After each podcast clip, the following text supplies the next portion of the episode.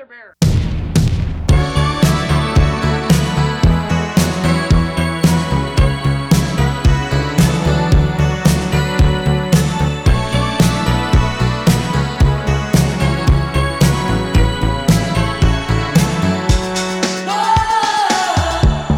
哈喽，大家好，欢迎来到啤酒事务局，我是天。我是琪，哎，琪姐终于上线了，对，回来上班了。哦，连续一个月没有听到琪姐的声音哎，，真的好久没有录节目了，你要不要反思一下？怪我，怪你。怪我了。所以今天也是啊、CBC 一全称啥来着 Craft Beer China？whatever，反正是一个精酿展会。Expo，对，然后对于上海来说是非常重要的一周，有很多精酿厂牌也来到了上海，所以对于不能离开上海，在上海安心打工的琪姐来说是非常友好的。太好了，嘉宾都来了。啊、对，所以我们先录一期我们非常非常期待、约了很久、一直放鸽子以及被放鸽子的是谁呢？给我自我介绍了吗？啊、可以，你说。大家好，我是十八号酒馆十八精酿的主理人光头。我们也是约了挺久了，从去年开始约。对对，从你喝醉的那一天起，我们就开始约，然后到现在，对，差不多有大半年的时间了，那时候差不多刚刚开始录。刚刚开始录。对，那其实不是我酒量不好，是因为那天我说来话长啊，那天是大酒在 Tap Tap 的接管，他们抽奖，我是一个抽奖绝缘体嘛，从来从小就很少抽奖那个中奖的，然后抽中了一一瓶内蒙古的白酒，我把它干了，白酒，啊，对，然后干了之后，然后出来之后是 Leo 介绍咱们认识的嘛，嗯对对，然后我记得那天晚上感觉好像各种和你称兄道弟，嗯，跟我说了五遍，你一定要来，你一定要来。我说 OK，没问题。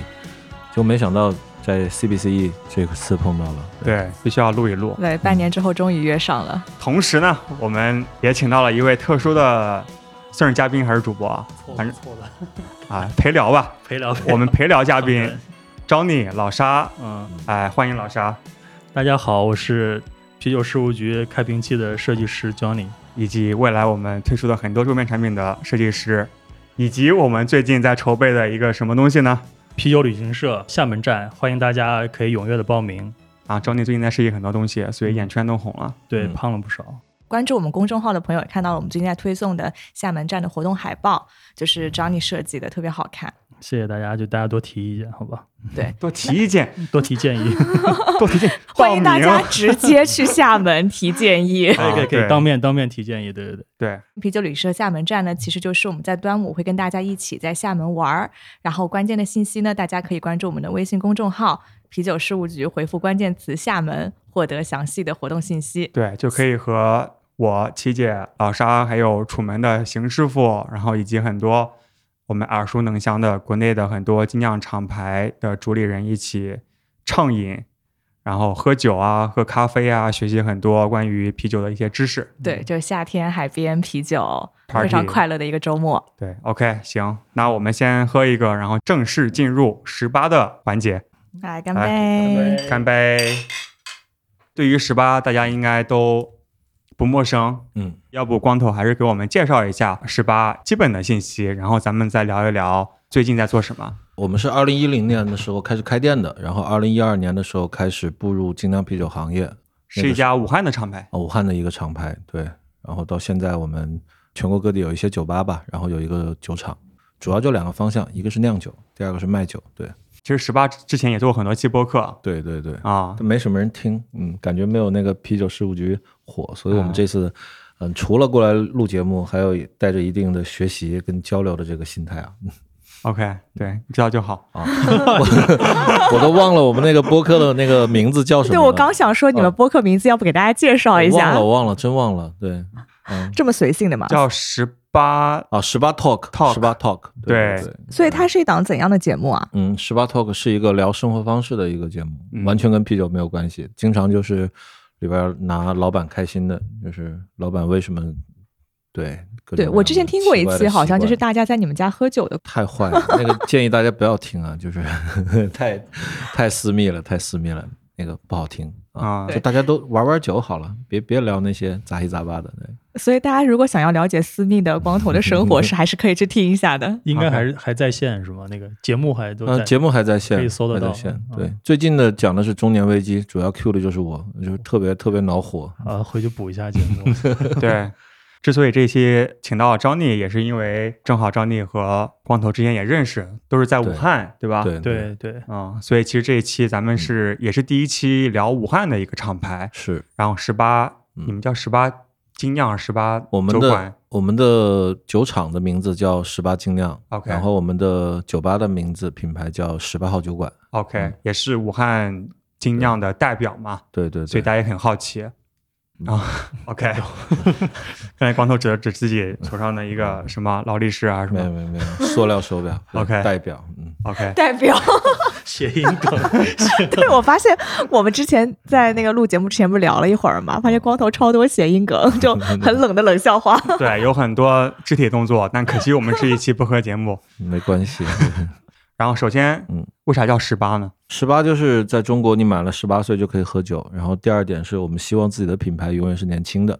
然后一加八等于九啊，最重要的是当初我们只有十又是一个八万块谐音梗，对对对，一加八等于九。然后最重要的一个是，呃，当年真的只有十八万块钱创业，然后就叫了十八。对嗯哦，所以十八万就可以创业了吗？对对对，现在可能可能要翻一点儿，对那那应该是几年前对，啊，十一年前十一年啊，花了这么多钱，所以就胡乱起了个名字。也是从一家酒馆开始做起的。对，从一家酒馆开始，然后喝着喝着就入了坑，然后后面我们管这个叫以饭养吸嘛，嗯，自个儿以饭酒养喝酒，对，几年前去过你们的一家店，嗯就两边都是那种小龙虾啊，什么很接地气的。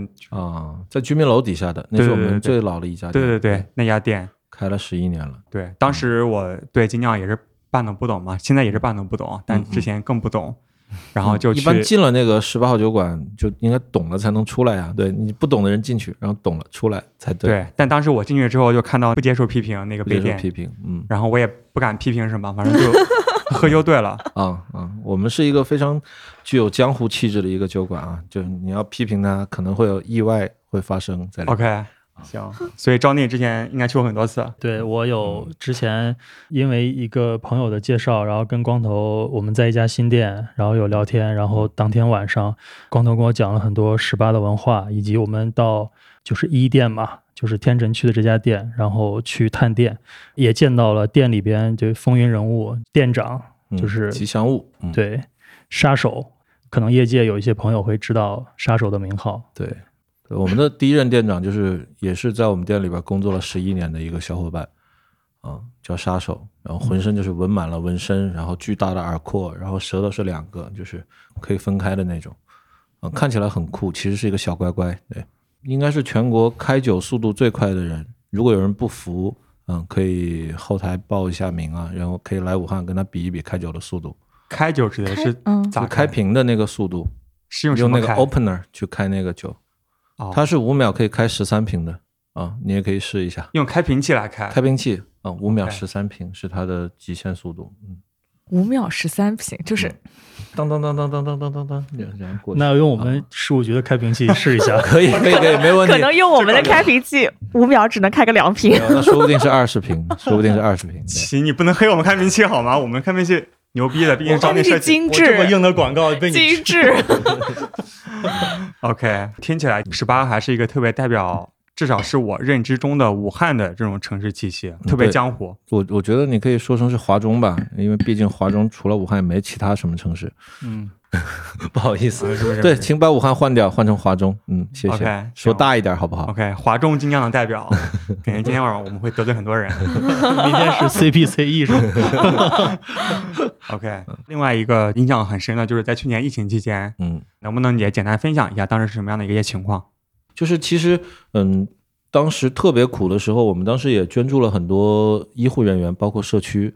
呃，捐着捐着，一开始觉得就是人家在你面前看着挺惨嘛，你就捐了，捐了后边觉得自己一看自己那个员工工资也发不出来，然后在网上自己发了一个募捐的一个充卡的活动，然后全国各地特别多的朋友支持我们，然后当时还有一百多家酒吧一起做了酒楼接管，应该是目前我们所知道全国同时做酒楼接管数量最多的一次了。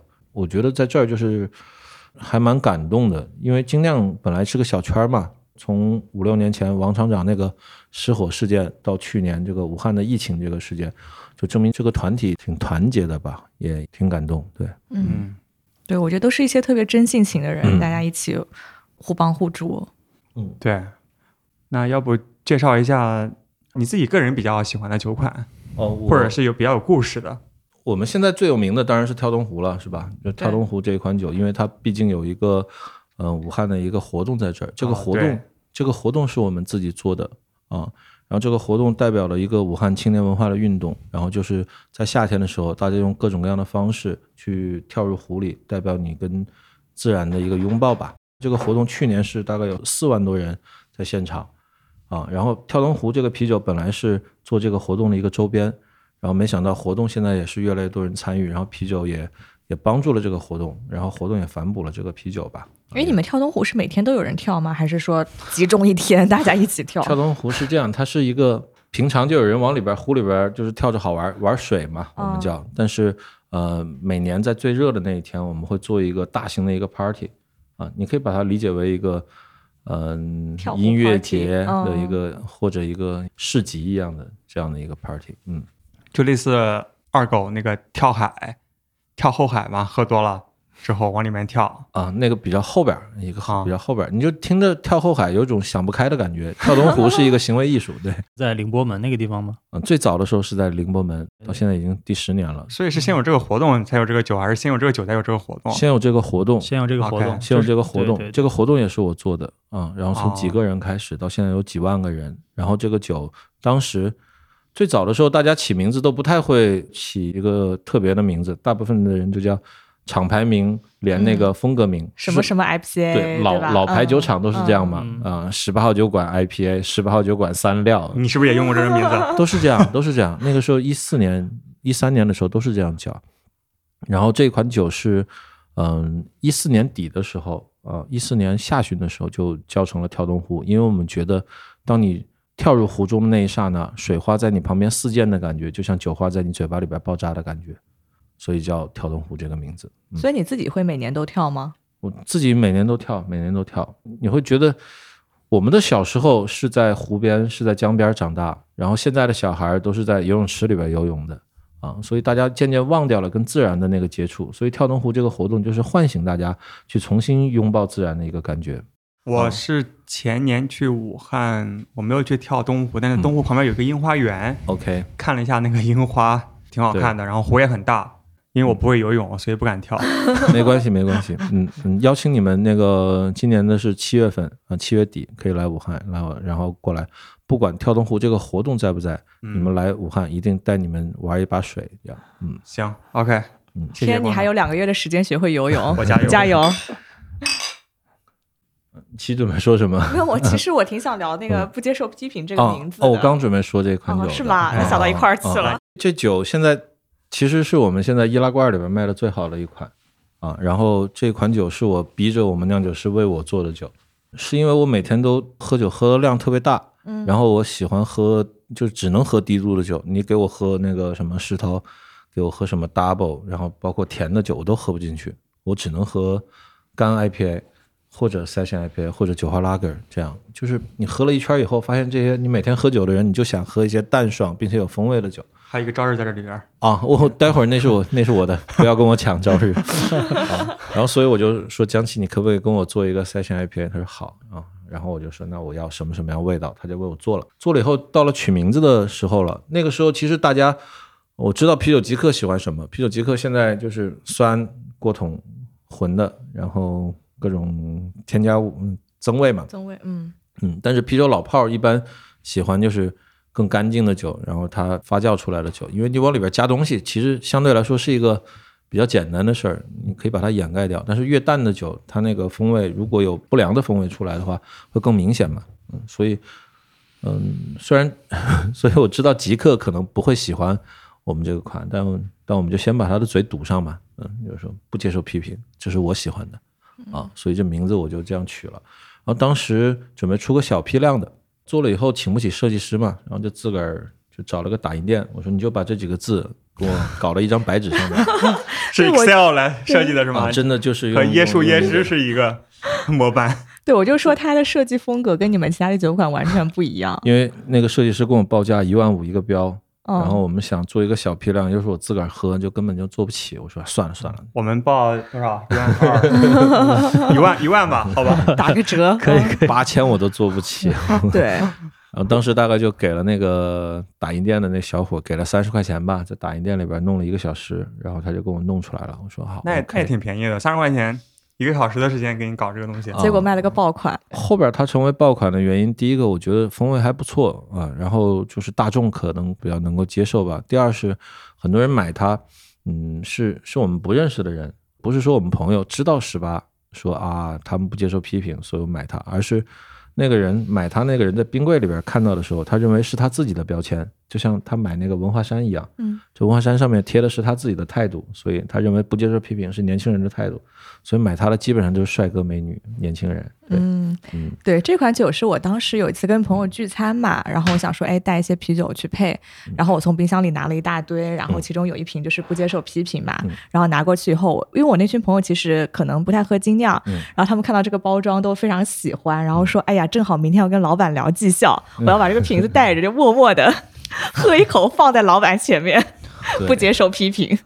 对，就特别代表年轻人的态度，我觉得。嗯，嗯，对，现在反正这个酒算是破圈了，就是很多经常圈外的人看到那个冰柜里边儿，他就想要拿一个喝，啊、代表他自个儿吧，嗯，口味还行，对，过得去。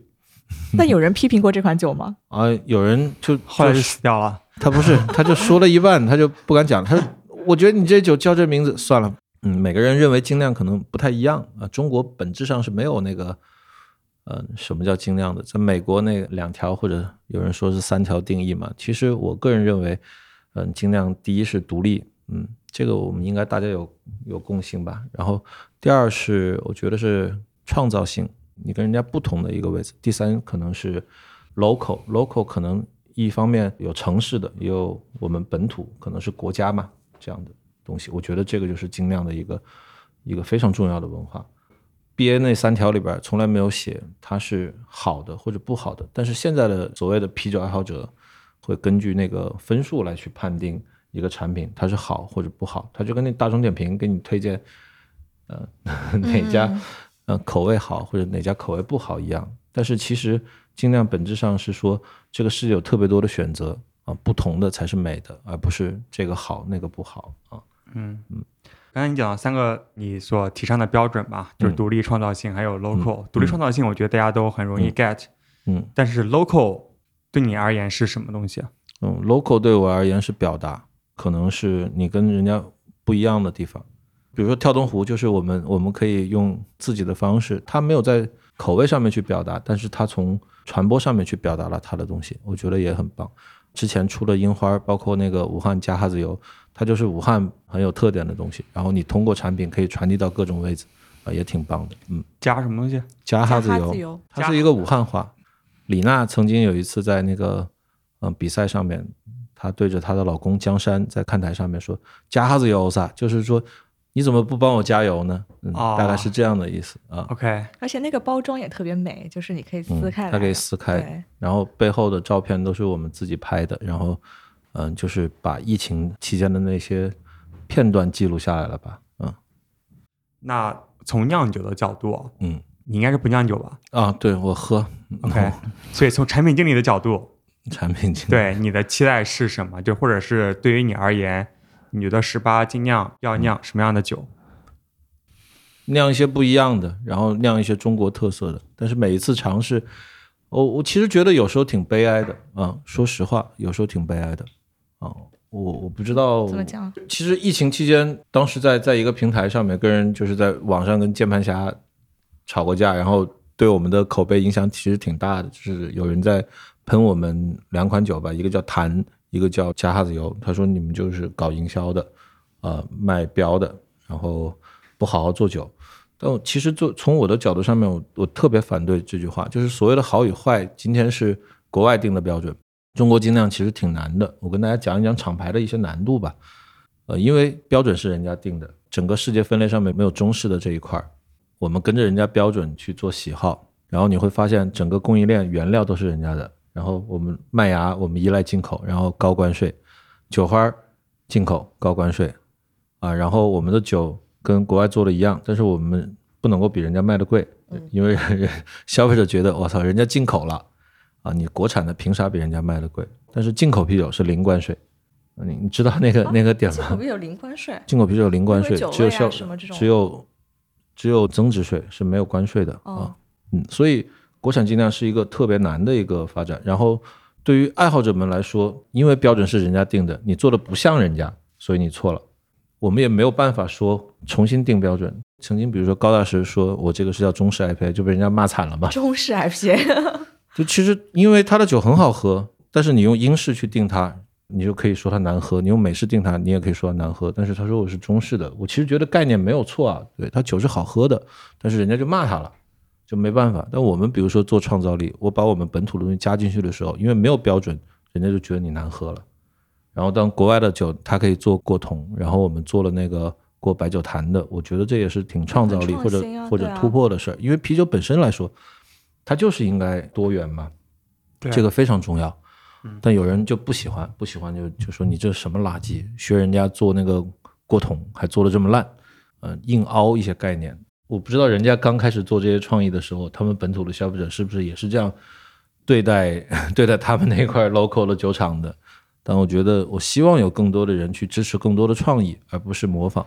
那几款酒啊，坦白说我没有喝过，嗯所以我没办法对酒本身做评价。嗯但是就像我们在上一期节目中聊过，道酿王厂长他说酒其实是艺术品嘛，作为一件艺术品，它的价值在于给人的体验是什么样子。那体验可能有些是取决于，比如说他画的怎么样，音乐周的旋律啊怎么样，但更多的是说酒款本身之外的东西能够给大家带来一些感受或者是思考的时候，其实是有价值的。对我是真的希望更多的人能够知道什么叫精酿。精酿并不是产品性的东西，就是创造力，就是不同。嗯啊这个世界不同才美，它没有被束缚在某一个框架里边。如果大家都觉得这个好，而所有人都被迫去做了一样的东西的时候，那就是另外一种工业，嗯，是吗？它未来也会变成一个工业产品，你的世界里边变得没有那么五彩斑斓，那个是最可怕的。创造力还有想法是让你觉得你自己年轻的一个东西。因为大家都不一样，所以这个世界才有意思，或者是有一点所谓的意义吧。嗯，上个月我们自己做了一款果泥嘛，啊，然后这个特别火。啊特别烦，我还没 Q 你，你就要自己啊，我要自己黑 Q 自己，我要自己黑自己，先自爆一番。嗯，可能我们销售老大听到这一段会不高兴啊，所以我们请他先走了。请他先走了。销售老大，请这边暂停一下。就是销售老大，他是一个偏极客的一个人，然后国内玩极限啤酒的人应该知道他，他喝过非常多款酒，然后他定了一个方向，说，呃，最近那个做果泥的，在国外的基本上分数都特别高，然后卖价也贵，国内也没有一家能够做，然后要不然我们做一个，嗯、然后反正我一直就开会的时候没讲话，后边憋了很久，我说那为什么要做呢？他说这好卖呀、可以吧，试一试吧。他说要不然我们口碑都跌到很低了，做这个应该可以涨口碑。我说好，那试一试吧。结 果就卖特别好，嗯，其实挺悲哀的，嗯，就我我在我可能我比较欧 G，就是在我玩啤酒的时候欧，基来翻译一下，就是 old gangster。old gangster，就是老炮。original gangster，对对老炮，对，嗯，就在我玩啤酒的时候，啤酒不是这个样子的，嗯，然后那个酒我觉得喝的就不是酒，但是很多人你是觉得它有噱头了吗？还是嗯，就其实我们花了非常多的时间、还有精力、还有钱去使啤酒的稳定性变得更好。其实你用大量的水果或者用风味物质，其实是可以掩盖你的不好的。这样你根本就不需要特别努力的去做一款酒，它只是一款鸡尾酒，你你想办法把它做好，其实并不难啊。但如果趋势变成这样，我觉得挺挺可怕的。但是我们又被迫被这一股浪潮卷进去了，又得去做这些。因为你看市面上所谓的近几年来被国内的消费者追捧的国内的厂牌，其实做的风格也都是增味的。你喝不出来它的基酒本身好与不好嘛，但是它它的味道是平衡的的时候，出来的味道平衡的时候，它的分数就高了。然后大家都说你好会酿酒，这点其实挺一开始我们挺不理解的。但是今天我们就想说啊，那如果大家都喜欢这样，那我们就秀一秀肌肉，说我们也可以做。但做出来的时候，一方面是卖的很好，一方面是口碑很好，另外一方面可能是我自己心里边那个悲凉就 从中而来了。我们之前花了那么多的精力去把一款酒做得干净，去把一款基酒做得更好，希望更多的人能够知道精酿啤酒的基础款是什么样子的，标准的是什么样子的。但到今天，我们又被迫下水去用更多的风味去把它掩盖掉啊。但是你会不会觉得做果泥这种比较有噱头的东西，其实是更能吸引那些哎平时不太会喝精酿的人去，开始进行尝试？其实如果它是破圈的一个行为，如果能够让更多的人哎对精酿感兴趣，然后通过一款果泥打开他们的新的世界，让他们更想去更多的去了解啤酒，那嗯未尝不是一件好事呢？我部分同意这个观点，部分同意这个观点。但是他打开了以后，他认为这是好的，其他的他不愿意喝，这是现在极客可能是一个偏见，对吧？是一个偏见啊、因为他没有基础，他直接到这儿来了，然后他他们会追更多的高分的，比如说各种酸、各种过桶、各种各样的增味的时候，他已经没有基础那一点了。你今天你你问一个普通的啤酒爱好者，你说一个传统的 porter 是一个什么样的味道，是吧？他不知道啊。你问他一个博客是一个什么样的味道，他可能想不出代表作来。可能都不知道博客是啥。博客是什么？哎，我说到这一点，嗯，我和琪咱们俩知道 宣传一下我们的付费节目。啊，因为我们最近在做 BJCP 的备考节目吧嗯，所以也是被迫了解了很多嗯之间差别很微妙的这些酒款，就觉得确实包括很多风格是我之前听都没听说过对，而且就是从命名上面，嗯什么淡色拉格、淡色什么捷克淡爽拉格、优质拉格优质格，拉格什么嗯干嘛的，其实都是有一些很微妙的差别，所以这些东西会让大家对于啤酒的理解更加深刻。然后可能最终你还是喜欢果泥，但没关系，但至少你是知道它哪里好，哪里不好。对，其实尽量就是多元嘛，嗯多元才好。我希望我们能够秉承这一点。嗯，我我现在也也想开了，就是因为多元，所以我们也应该做这些酒，但是我们还是要坚持做更多元的酒，这个才对，而不是说我们这个卖的不错，我们以后就只做这个了。嗯行，嗯，对，我觉得这点特别重要。你觉得好的果泥有没有技术难度？嗯，当然有啊，当然有，它在哪里？它在酿酒师的脑子里。啊，是，对，这是它的那个地理的位置吗？我是说，地理位置，对是吧？对，酿酒师的脑子里是地理位置，地理位置，这个太妙了，太妙了。面的对对对，就是你刚才你也提到，就是很多时候堆积原料可以掩盖很多东西。嗯，那听起来的话是说，咱们只要加足够的料，不计成本，都可以做好的果泥吗？还是说，它这个过程中其实也要注意很多东西？嗯，当然，当然，当然，只不过你在基酒这一块儿，它可能嗯需要的少一点吧，啊，果泥用的是什么基酒啊？酸，就是哦，酸，对，平衡才是它的关键，但不是酿造，它是两个方向的东西。我只是觉得有时候的不甘，是因为你在酿造里边已经玩的挺多了，用那个四大原料，你可以做出很多风味来，啊，它就是为了代替很多各种各样的风味的，但是到后面你却又要用风味再进去，再去变成另外一种风格。啊虽然它它也是另外一种多元吧，但是对于我们来讲，就觉得有点儿可能一下转不过来吧，嗯，欧基的感觉。我们最近希望能够帮助到更多本地的那个果园，比如说湖北附近的一些原料吧，可能可以用进来。因为我我记得有一次去那个 Superstation，就是一个蜂蜜酒厂，在美国，应该是现在世界排行第一的，他们酒卖的巨贵，一桶大概在六千多人民币吧，就是在在国内的售价，然后单瓶的几乎都在三百左右，啊，酒吧里边的售价就更高了，就是我们经销商进货价格就大概三四百一瓶，然后我们跟他合酿的时候，我们就是就反正看着他一一块在做嘛，然后就说酒为什么这么贵？他说我们一直在 support，就是在支持当地的农产业。我从加州过来的蜂蜜可能很便宜，它是工业的，但是我我认为我当地的更好，然后当地的这个农民他手工给我做的这个苹果汁，呃，手工给我采的蜜，我就用他们的，所以这是我们的特点。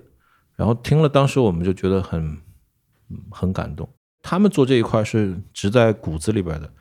未来如果我们要去做的话，可能也会支持更多的本地的呃农产品啊，或者这个呃农副产品这些东西能够用到酒里边去。然后我们可能不太会计成本去做这些。关于本地的原料啊，社其实是社区吧，就这一块社，区我还是挺有感触的。因为之前我在美国缅因州读大学，也是很偏的一个地方，嗯。然后整个州只有几十万个人口，嗯。人很少，但是物产特别丰富。嗯。然后我们那个城市有两万个人，我们一个学校有两千个人，所以很多就像我学长学姐毕业之后，他们会去做农民，嗯，然后去做那种 farmers market，是的。对对，可能每周六，然后会有一个市集，就像赶集嘛，咱们中国人也赶集嘛，嗯。其实就是我学长学姐，他们花了可能一年几万美元读了书之后，出来就种草莓，然后种个什么蔬菜水果，嗯，然后我们觉得它就是比那些大超市里面、沃尔玛里面、超市里面要贵好几倍，贵很多，贵很对多。，但是我从他手里面接过来他种的东西，我就觉得他这个品质好不好，我不知道是不是更好吃，但是我就觉得我在支持身边的人的东西，我能看得到这个产品它的来源在哪里，然后他的心血，然后他给我讲的时候，他的热情在哪里。嗯。所以其实我觉得我愿意为这个事情来付费，嗯对，就这一点我觉得当时还挺触动我的。对，其实嗯。我当时在美国的时候，我最喜欢做的周末的事情就是去逛 farmers market，对就那些农贸市场，可能每周六早上都有一个赶集嘛，嗯。然后其实就是附近的居民就把他带着东西过来，然后很多都是自己种的，或者说自己手工制作的，比如说像奶酪啊、蜂蜜啊这种东西，对，然后就是他会很骄傲的去向你介绍他的产品，。重点是他们那一脸的骄傲。对，嗯就是那点骄傲真的特别触动我。他就是说，嗯就是倾注了很多热情跟心血在里面嘛。对对，就是对，向天讲的，不管好不好吃，但我买了我就会觉得很开心。对，嗯而且我们学校其实我们有个食堂也，by the way，我们学校 Bowdoin College 是全美大学里面食堂排名第一的，哦，真的吗？对，这我还真不知道。好多年。然后我我们自己有一个 农场吗？农场，我们自己学生可以去申请打工，很简单，就是有时间你可以去刷一下学生证，说我来帮忙了，开始计时，然后你走的时候可能过了几个小时，然后每个小时是最低工资几美元，嗯，你自己种自己吃的东西。我们大多数所以那个什么小土豆上面会标一个你的名牌，这种。嗯，嗯没有那么矫情。哦，好的。对，但是很多蔬菜水果就真的是我们学生自己打工，然后利用自己的零碎时间去种的东西，然后最终到我们的食堂里面给我们自己吃，真的是有机食物，同时是自己双手种出来的，所以这些农产品是有情感在里面的，要么是你自己的情感，要么是你认识的一些人他倾注了情感在里面。就很多中国人会觉得你你很傻，你花好几倍的价钱，你买一个可能同样品质的所谓同样品质的一个东西，但其实是不一样的。嗯，你们是为情感付费，我个人是愿意付费。当然当然，对呃呃，我是觉得未来我们会更多的是去为创意、嗯为情感去付费的，对，嗯我是这样的人。所以武汉有什么你觉得特别有意思的一些本地的原料啊，或者是农产品，或者可以加进去的一些东西啊？湖北有脐橙，有那个橙子特别好啊，可能我脐橙是武汉的，是湖北的湖北的，湖北的秭归，嗯，我以为你要说你要酿一款哦小龙虾、莲莲藕，对。或者是 莲我特别喜欢湖北的藕，真对，的太好吃了。那个莲子可以做，但是藕或者莲子它的那个风味性非常少，对味道很它都是淀淡粉，，对，没有，大部分都是这样。然后另外一个酿酒方向就是尽量能够嗯、呃做一些即将消失的一些风格啊，或者更小众的一些风格。啊、酒厂里边其实有两套小型的实验设备，然后有六名酿酒师，然后每个月都会出十到十五款特别小批量的，我们叫 small small batch，small small 多少升？一百五十升啊，然后大概会出二十到三十款吧。然后有时候，嗯、那个湖北的其他的江酿爱好者也可以免费使用我们的这个小型的设备去玩。我为什么不知道这件事情？你现在知道了，你，你没有参观我们过我们的酒厂，没有邀请过你，但是你没有来。是的，是的，是的。对你下次来 到酒厂里边会跟你对我。都在做事务局的海报，哎请大家期待我们啤酒事务局湖北站。可以的定要去，一定要去。啊，希望大家能够来武汉，然后嗯十八可以跟你们展示更多的这个城市的一个美。对，对，行，我们要不先把这杯酒喝完，然后我们再开一杯。好啊，好啊，好，太棒了，嗯，这个是他们北森嗯合，酿的一个，哎，摩登时代合酿的。对我我刚刚跟你说，我刚刚这不是那个个那个叫什么？他们打折的那个吗？那个现在不打折了。哦，现在不打折了。你们你们在美国去过他们酒厂吗？没有，超级棒，他们这个嗯咖啡做的特别棒。Modern Time 有一家店把我给给惊呆了。在那个 San Francisco 有一家他们的酒吧，他们的酒吧特别妙，是一个我进去以后我就点餐嘛，点来点去我怎么吃不到肉？后来我发现它的墙上就是那个画儿，画儿上面都是立体的，立体凸出来都是植物。后来我才知道那家是个素食啤酒吧，就是这个这个太妙的组合了，喝啤酒，但是你是你是素食主义，那它小食都是配啥呢？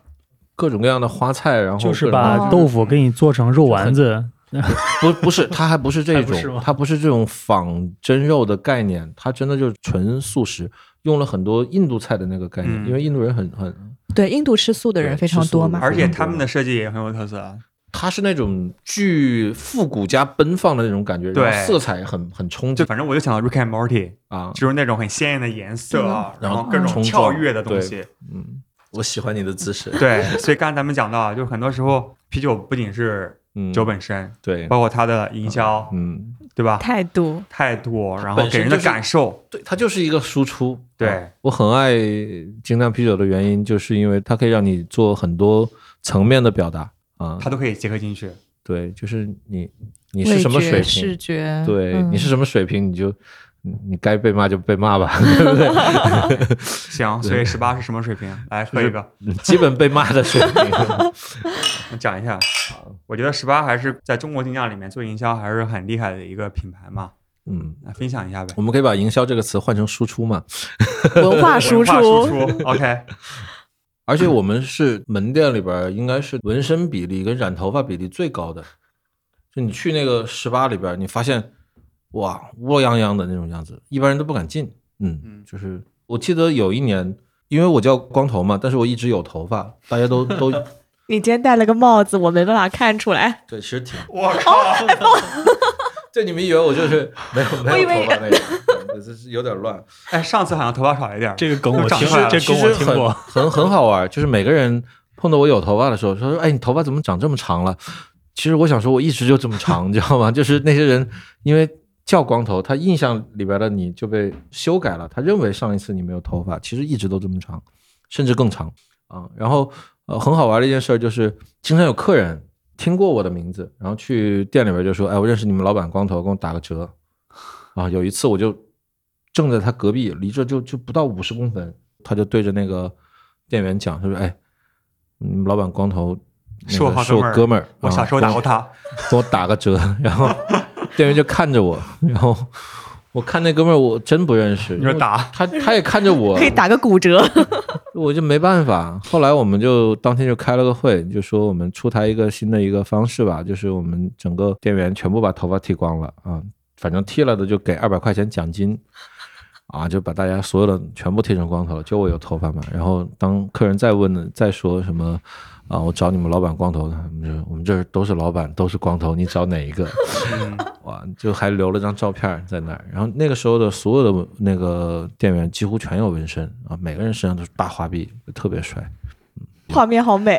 不接受批评啊，不敢用批评。挺挺江湖的，挺江湖的对啊，武汉是不是很讲什么江湖气的一个城市？非常讲。嗯，江湖气其实它就是跟那个法律道德不太一样的一一股一一种感觉。OK，是底线。法律可能是底线吧，江湖气可能 高很多。OK 啊就我跟你说的话，我就必须得做到。OK，啊，然后我的朋友我就必须得挺啊，大概就是这些。然后给我的酒必须喝完，你对我好，我就一定会对你好。但是你如果啊让我不爽，我一定会给你冬天般的那个冰冷。嗯，这是江湖气，就很简单直接的这种。我们这期节目尽量录的好一点儿，我尽量剪的好一不点不，然不然不敢去武汉了，不敢去武汉了。用不用，不敢踏入十八酒馆。好人都不怕，好人都不怕。哎，讲到十八酒馆啊，嗯，感觉最近扩张速度非凡啊，有多快？全国各地除了上海之外，好像很多城市都有十八。什么除上海之外，说的太吓人了啊！其实并没有了，并没有。现在我们就是只有西安跟杭州有，然后郑州之前有一个合作店，但是不叫十八，叫造，创造的造啊啊，也是跟一个哥们儿合作的，不敢叫创，不敢叫创，对，创有人做嘛，然后我们叫造嘛，嗯嗯，是那个创造了造。嗯对，现在就是在杭州做了一家，然后现在杭州那个店比较破圈儿吧，然后在天目里那个非常网红的地方。对，就上次我给你转发，我知道，我那天就我我那天中午就在天幕里，本来想去吃饭嘛，是一个工作日的中午，嗯我本来想去中午去开业活，动对吧？对对对，嗯去去吃饭的，然后嗯喝一杯，结果竟然要排队排一个多小时，哦，然后我说那我还是去隔壁吧。杭州的那个店是我们疫情期间设计的，因为我们觉得武汉根本就守不住了，嗯、就是我觉得武汉是地球要爆炸了，以后如果我们没有自己的生存地，我们应该去移民去哪里？所以杭州店的设计是一个叫外太空移民计划啊，所以里边有登陆舱，有那个 能量舱啊，这怎么样些有温室，那家店要去，那家店很棒，真的设计的很很牛逼。我现在不敢去，因为排队太久。啊，没事，现在你你去了，对，拿着啤酒事务局的那个起子可以免排队，VIP 通道可以免所以排队，大家都可以免排队哦，那这个太 吸引人了。多付百分之二十服务费就行。这个是更新了我们那个开瓶器的新的功能，我感觉不是打折，是免排队。免排队，哇塞！就挺好玩的那个店，嗯，哦是确实挺火。那个区域本来是一个江南布衣的总部大楼底下啊，然后结果现在嗯莫名的网红了，非常多网红在拍照，对，就你知道，杭州懂的吗？很多那种淘宝网红带着那种衣服在那边街拍，我现在的。表情应该收不进去，对不对？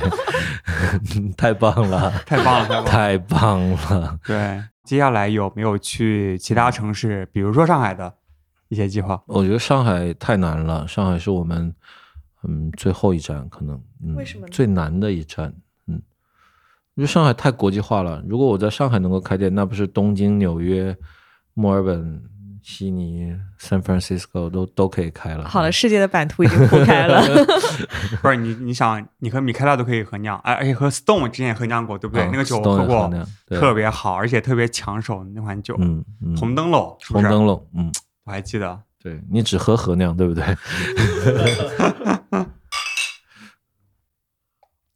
对，我觉得你们其实合酿的路线还是挺国际化的。嗯，对，找我们的国际一线厂牌挺多，我们挑了一些我们喜欢的吧，就是这样 啊。好，牛逼牛逼牛逼！啊啊啊！就是像米开勒还不错，嗯，还行，可以酿一下。不知道有呢。不知道个比较老牌了吧？啊在现在，对，我们今天也简单接触了一下，主对要看我们档期吧，嗯，肯定会有机会。行吧。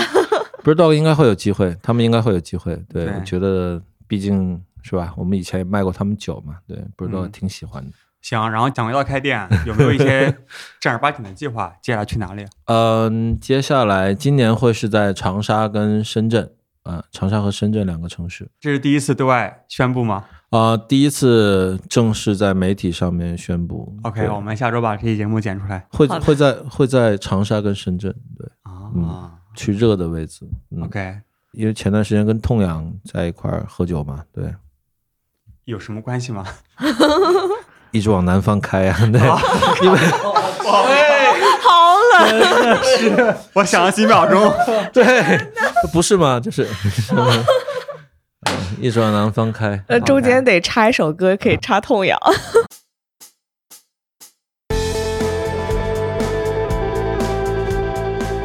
我们和光头在节目中提到的果泥浪潮已经上线啤酒事务局淘宝店。这款可以吃的果泥酸在酿造时投入了大量水果。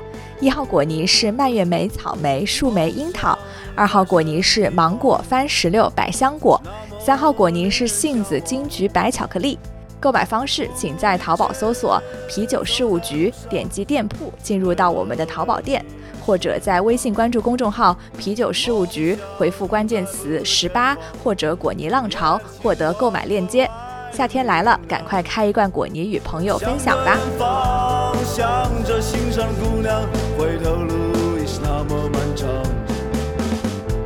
一桌难放开，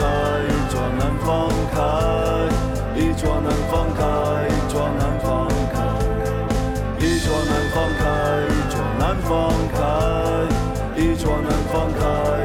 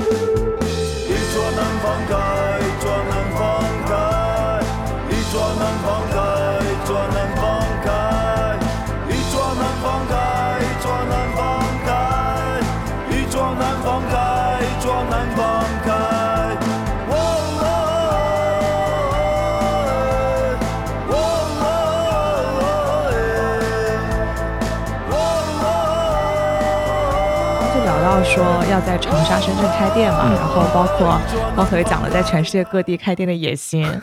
这个 全世界各地真的吗倒不敢，全世界各地倒不敢。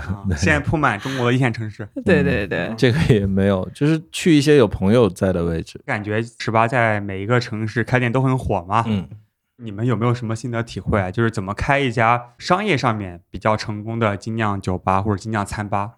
嗯，我觉得首先是大家很多做精酿酒吧的人，大家把眼睛都放在产品上边儿。我觉得产品是最核心的一个部分。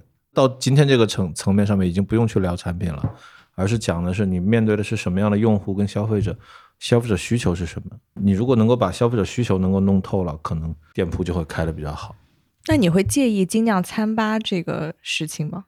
完全不介意。我可以先自问自答一番，就是很多人先说，呃，十八你现在是不是一个餐厅，而不是一个就十八的餐很好吃，餐很好嗯吃，对，它不是一个酒吧了。可能有很多人他去做这一块的时候，他可能是从社区的小店开始了解这一行的，所以他认为你跟他身边接触的社区小店不一样，所以他会认为你卖了更多餐，是不是就没有推广精酿文化了？可能大家是在这一块卡住了。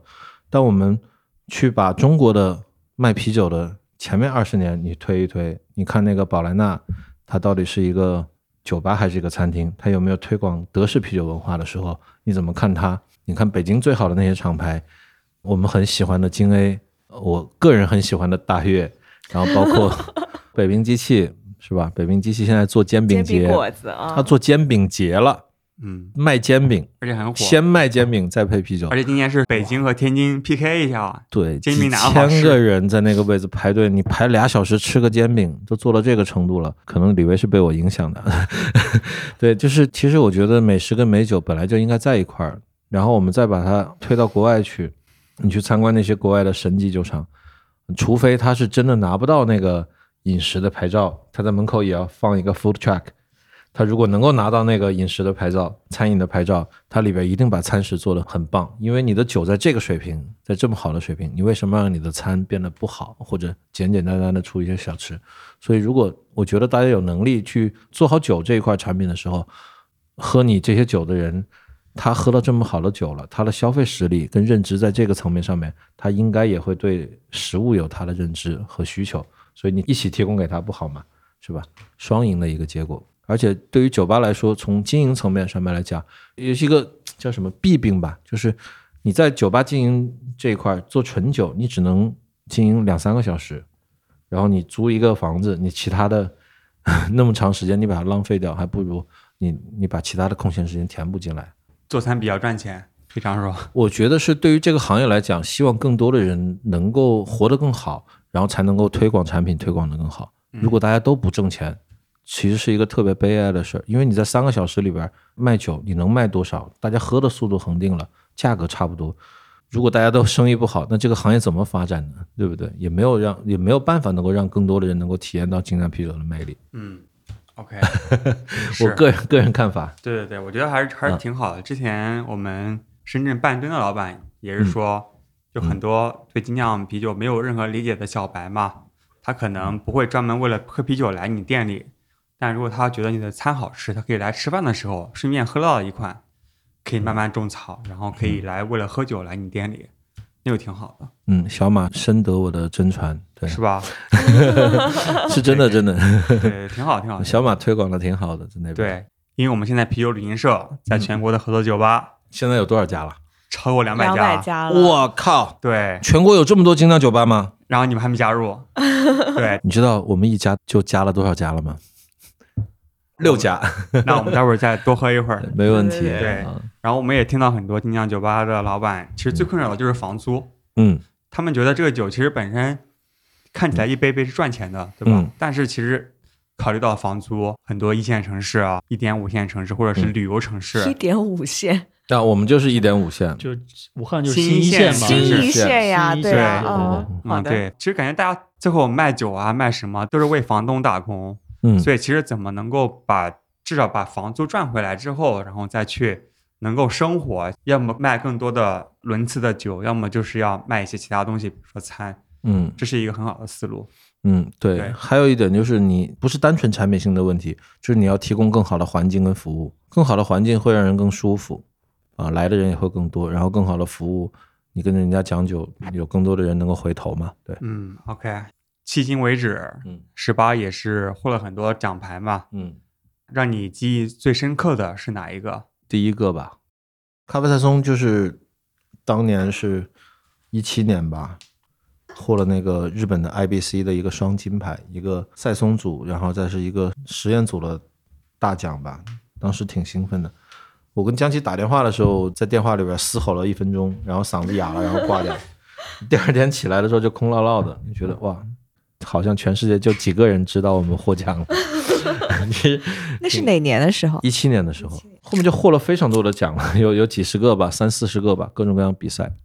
什么欧洲之星？欧洲之星啊你们，是第一次获得吗？那个对，那个一九年的时候，嗯，其实是有两个厂牌都获得了金牌，一个是我们，一个是丰收倒酿的那个王瑞，他也获了，我们是同时获得了欧之星金牌。在我们之前好像是没有中国精酿拿过欧洲之星的这个荣誉的，我们是胶片机，他的好像是春游吧，啊，就非常棒的一也是一款酒。你觉得拿了奖以后，本来应该是鸡犬升天吧的对，的感然后把那个觉，帽子给抛起来。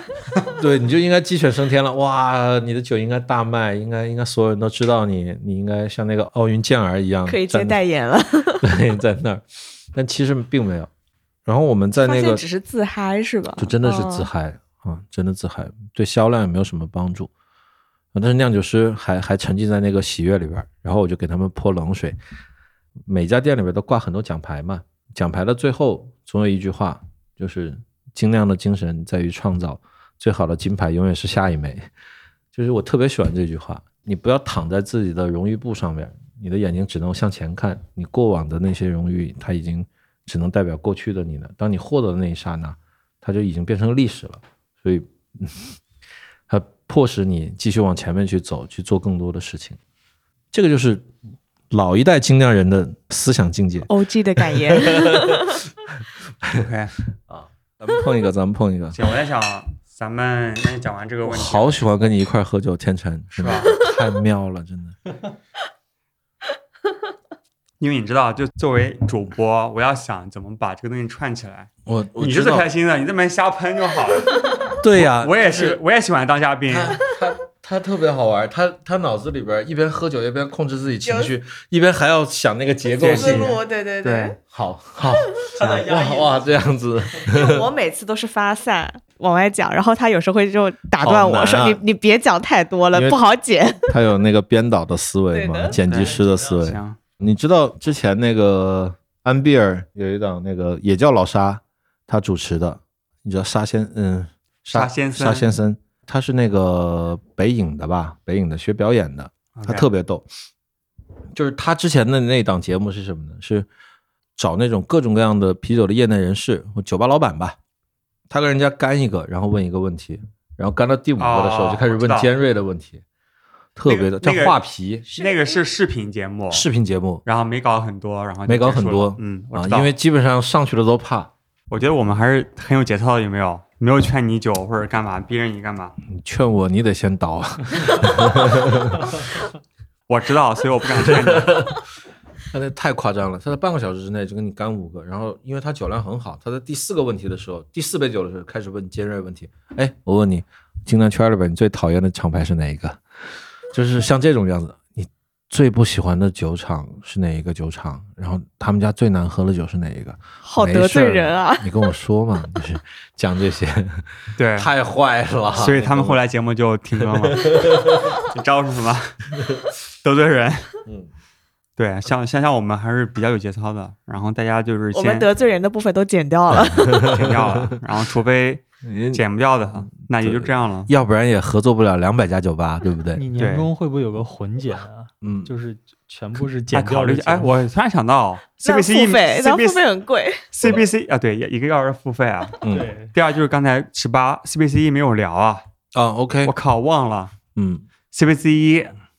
咱们上周的 CVC 一做了什么事情？上一周我根本就不知道上一周发生了什么，我还没去呢，没去上一周的事儿。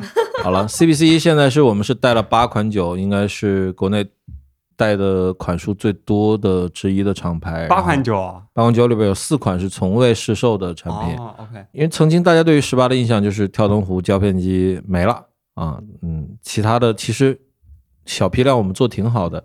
雪滴子不是也挺？雪滴子对，嗯啊，金牌赛松，by the way，可以在我们在淘宝店可以买一下。对对对，金牌赛松，我们当时做咖啡那期节目的时候就聊到啊。对我老婆其实特别喜欢喝果泥，但是被你黑的这么厉害，我没办法卖啊。没事了，你上上去绝对会有人买的。对，果泥就是就是一个赌九头的酒 啊，那会 会。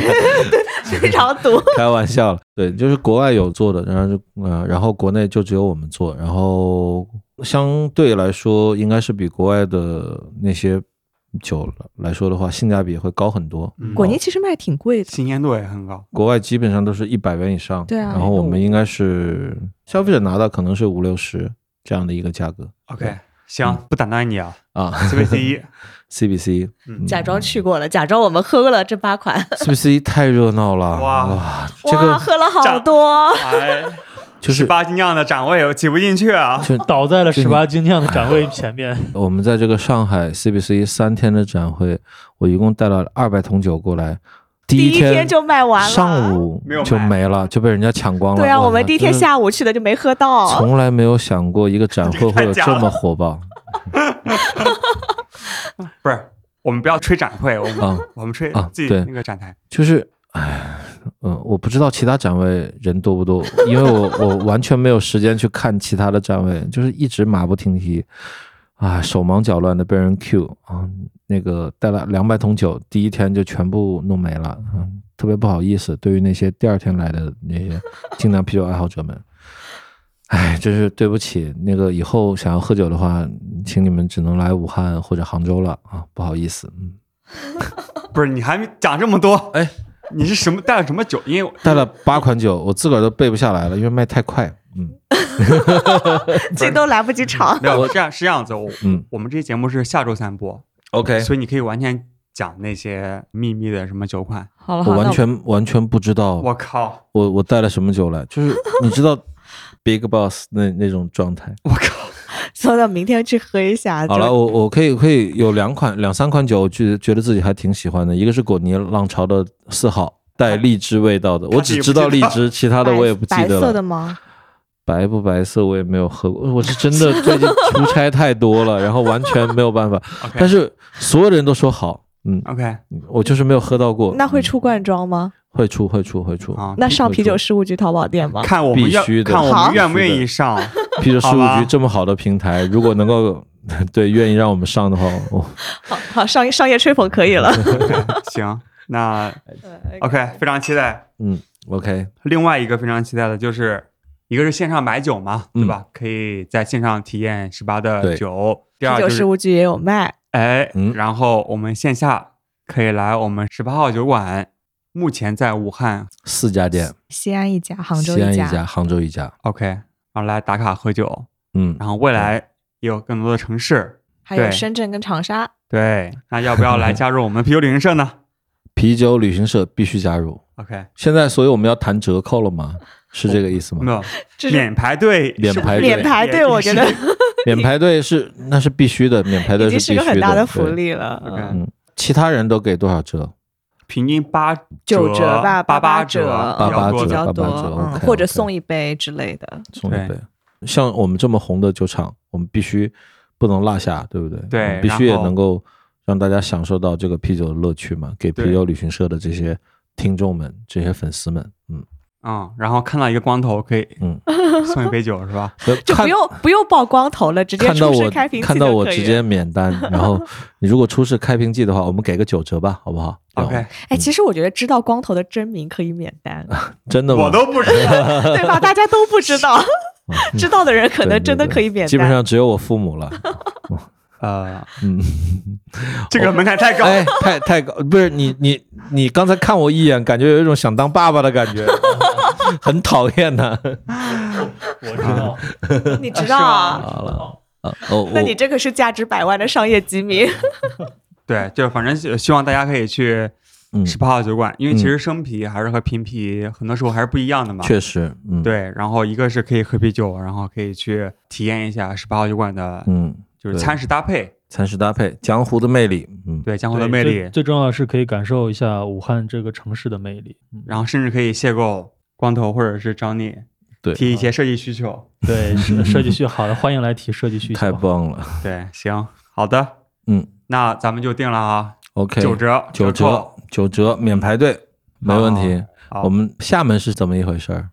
厦门是端午节，对啊，端午节，十二号到十四号是吧？六月十二号到十四号，我就想问一句，小姐姐多不多？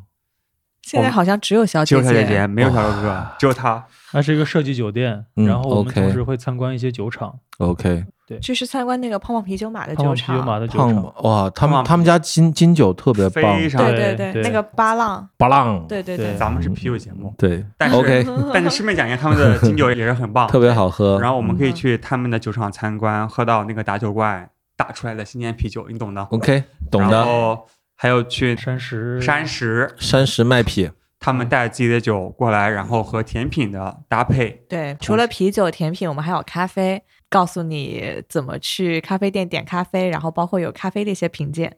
对，House 这个人超级骚，嗯，可以多跟他玩一下。我们 House，哎，House，你知道那个泼辣 IPA 的事儿吗？对他看起来很公务员的脸，但是你跟他一聊天，你会觉得这个人太骚了，真对的。，然后预知详情的话呢，对厦门见站，厦门门见。嗯更重要的是去十八体验十八的酒。我们这十八的节目，你干嘛呢？啊，OK OK，老为兄弟们打广告，说不定能碰到光头在厦门。OK，好，干杯谢谢大家，拜拜。谢谢拜拜来，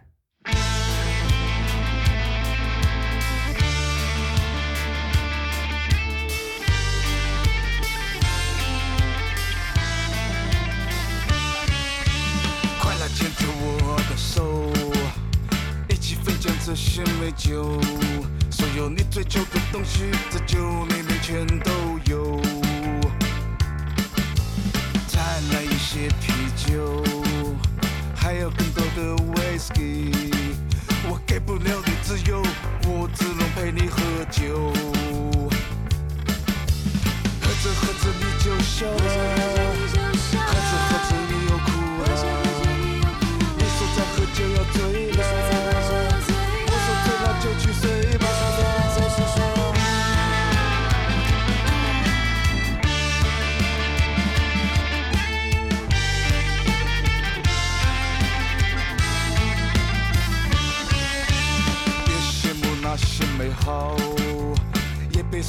些苦难。把，所有人的喝醉，每个人才能平等。只要你能好运，走到哪里都是家。把全世界都喝大，才没有恐惧和害怕。喝着喝着你就笑了，喝着喝着你又哭了。你说再喝就要醉了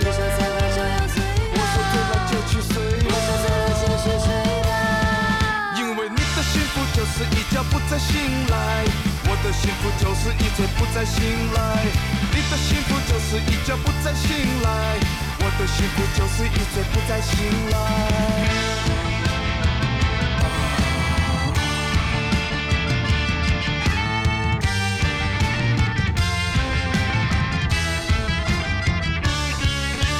喝着喝着你就笑了，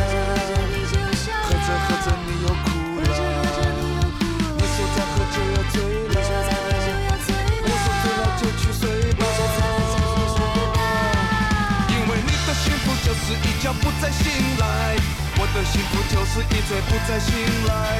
你的幸福就是一觉不再醒来，我的幸福就是一醉不再醒来。你的幸福就是一觉不再醒来，我的幸福就是一醉不再醒来。